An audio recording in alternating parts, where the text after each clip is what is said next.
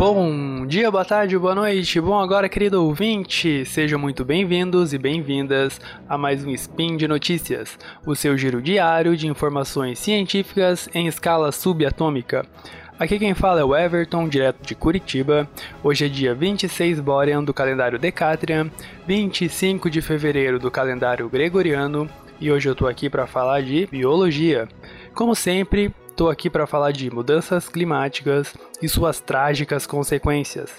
Aqui no mundo do podcast eu sou aquele velhinho maluco que fica gritando: "O fim está próximo! Se arrependam de seus pecados, pecadores!" Então, se você quer saber como as mudanças climáticas podem transformar esse pálido ponto azul onde vivemos em um pálido ponto vermelho, espera a vinheta e vem comigo nesse episódio que vai ser fogo. Speed Notícias.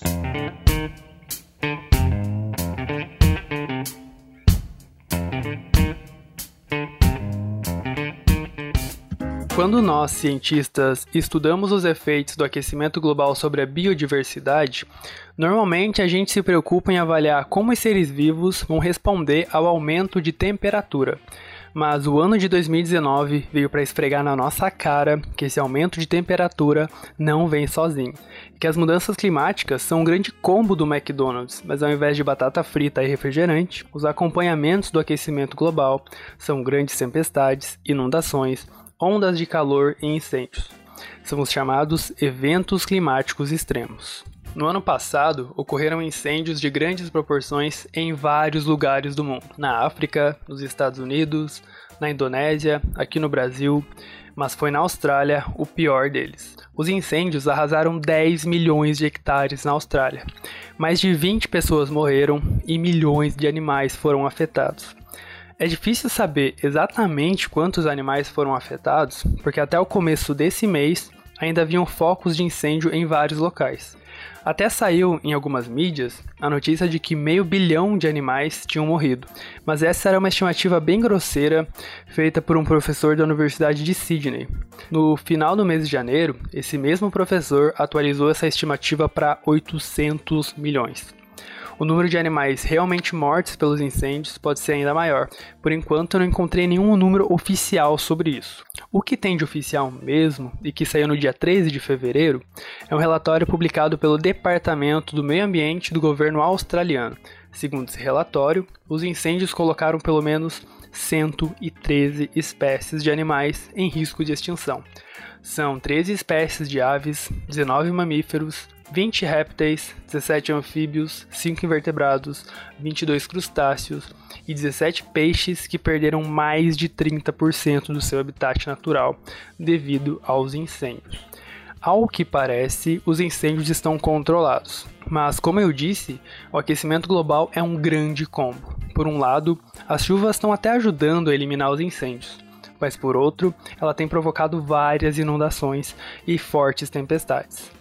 Mas e aí? De quem é a culpa desses eventos climáticos extremos? Quem botou fogo na Austrália? Será que foram as ONGs? Será que foi o Leonardo DiCaprio? Bom, isso é assunto para a próxima notícia. É sempre bom lembrar que as causas dos incêndios na Austrália são diferentes das causas dos incêndios aqui na Amazônia. A Amazônia é uma floresta úmida que só vai incendiar se alguém colocar fogo lá. Bom, dificilmente esse alguém seria o Leonardo DiCaprio, mas isso não vem ao caso agora. Já a Austrália tem muitas florestas e savanas adaptadas aos incêndios naturais, aqueles que ocorrem lá de vez em quando, normalmente iniciada por raios. O eucalipto, que é uma espécie muitas vezes invasora aqui no Brasil, é um exemplo de espécie australiana que evoluiu junto com o fogo, o eucalipto, além de ser resistente ao fogo, ele também produz alguns óleos inflamáveis que propagam incêndio, então ajudam a eliminar outras espécies competidoras que não são tão resistentes ao fogo assim. O problema é que no fim do ano passado o clima ficou maluco lá na Austrália. As temperaturas foram muito mais altas que o normal e, principalmente, o clima ficou muito mais seco. Aliado a isso, alguns fatores climáticos locais fizeram com que os incêndios tomassem proporções continentais. Mas será que a culpa é mesmo das alterações climáticas? Bom, tudo indica que sim. Pelo menos é o que dizem os artigos científicos. Existe uma plataforma chamada Science Brief, que pode ser traduzida como resumo da ciência, que faz justamente isso. Existem vários tópicos, uma lista de artigos científicos que suportam ou refutam alguma afirmação sobre esse tópico e breves resumos sobre o que se trata cada um desses artigos. Esses artigos e seus respectivos resumos são inseridos nessa plataforma por cientistas. Então, se você que está aí do outro lado me ouvindo for um cientista, você pode se registrar no site e colaborar com novos artigos sobre os tópicos que estão lá. Por enquanto, a maior revisão já feita é sobre a relação entre mudanças climáticas e o número de incêndios florestais. De acordo com 71 artigos científicos, as alterações climáticas já estão aumentando o risco de incêndios. Em uma escala global, as áreas incendiadas até diminuíram, mas isso porque já não tem mais o que queimar, então muitas áreas já foram queimadas e substituídas por áreas agrícolas ou áreas urbanas. Mas o mais preocupante é que houve um aumento de incêndios dentro de florestas, onde não havia, onde não deveria haver incêndios, está ocorrendo. Isso tudo devido ao aquecimento global e ao desmatamento. E a tendência é que aumente a frequência e a gravidade desses incêndios. A boa notícia é que, sabendo desse risco, os governos podem se preparar melhor para evitar maiores catástrofes. A má notícia é que, bom, a gente sabe que eles não vão fazer isso.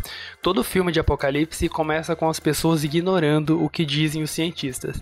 E a Austrália é só um trailer desse filme. Galera, por hoje é isso. Espero que vocês tenham gostado desse episódio lindo, maravilhoso, que nos enche de esperança de um mundo melhor. Lembrando que os links para todas as fontes originais usadas nesse episódio estão disponíveis na descrição. Não esquece de deixar seu comentário, pode ser um elogio, uma crítica, uma sugestão, um desabafo, um meme, uma corrente do WhatsApp que você não tem para quem mandar. Fala lá com a gente. Você também me encontra lá no Twitter falando umas bobajadas no arroba o underline.